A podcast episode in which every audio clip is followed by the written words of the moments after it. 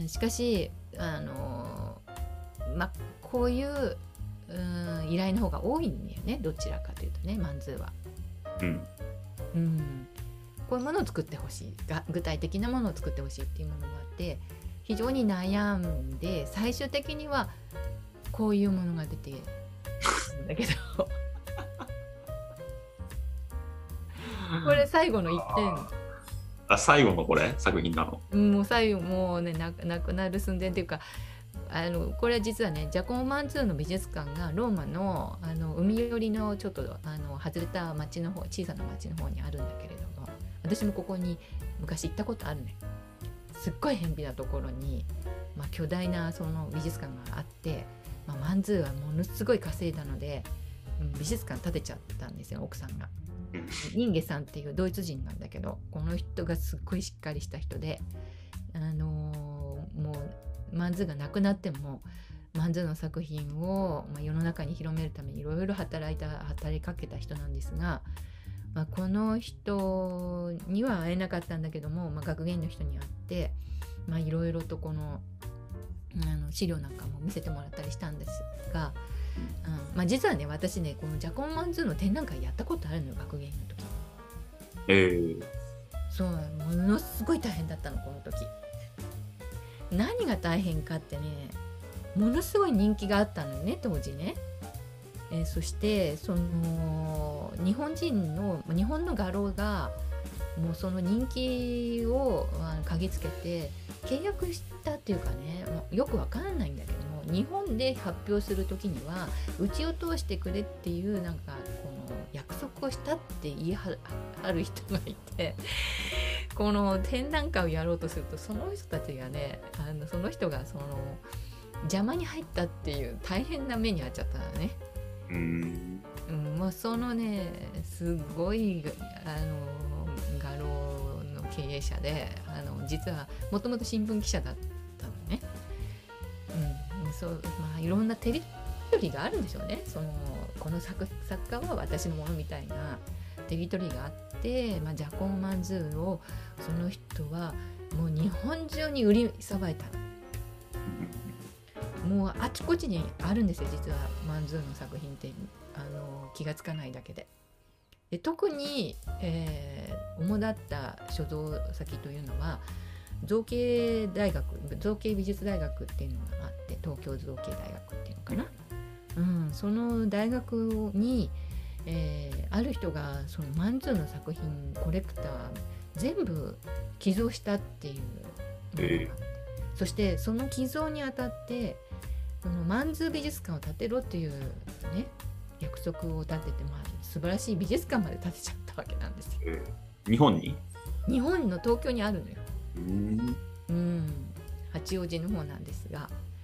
で、まあ、横山記念という横山さんなんだよね。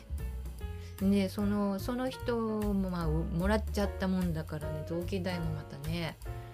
大変なことになっちゃってねいろいろあるらしいということで、まあ、そこからも作品借りたりしてなんとか展覧会やったんですが、まあ、いろんな利権がこう絡んで、まあまあ、大変ね大大変な思いをして展覧会やったことがあってねもう忘れられないんだけれども私はもうとにかく何の利権とか関係なくマンズーのすこの世の中に紹介したい理由はただ一つなの。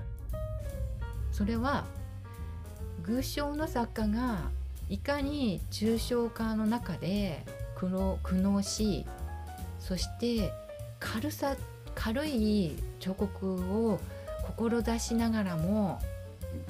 うん、その中でこう葛藤したなんかき奇跡みたいなものをなんとかみんなに見見てもらいたいってただそれだけだったんですよね。うん、その軽さっていうものは確かにブロンズの作品で表現するのは非常に難しい。だからこれは「リボン」っていう作あの作品名が出てるあのついてるわけなんだけども、まあ、こういうものですらなんとなくやっぱり今思えば重いものに見えてしまう。うん。うん、でそれは別の作家が非常に軽いものを作ってるっていうこともあるのよね。あ、なるほど。うん、だからそれを最後にこう紹介していくその前段階なんだけどこれは。でその軽さ不条というかこの物事があといかに重いものが軽い方向にこう動いていくかっていうねそこっていうのはこれからも今もおそらくいろんなシーンで重要なその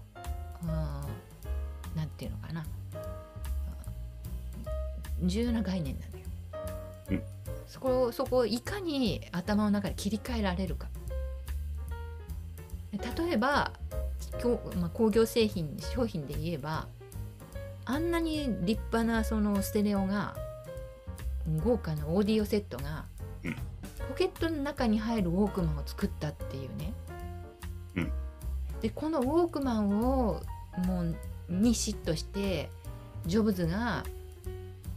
まあああいう。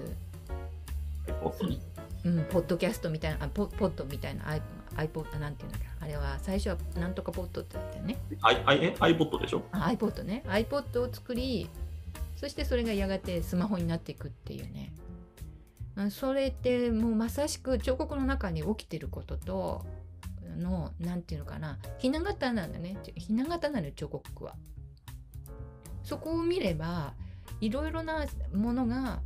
そこをベースに切り替わるのよなんかうん。そういうことでね彫刻を皆さんに紹介するっていう重要さってそこにあるの私にとって。うんまあ、彫刻を見て、その世の中を見ると、その時代の流れが見やすいってことだね。要はね。そうそうそうそうそうそういち早くそういうことを苦労して作ってる人がいるのでその人たちのも、この現状をみよく観察していくと私たちが世の中、まあ、社会生活の中で使っているさまざまなものがそれに付随して同じように同調して変化していくっていうね。そういうものが見られるの。でこのまあここでまあそれはマンズだけの悩みではない、う、同時代にこのっていう人がいるのね。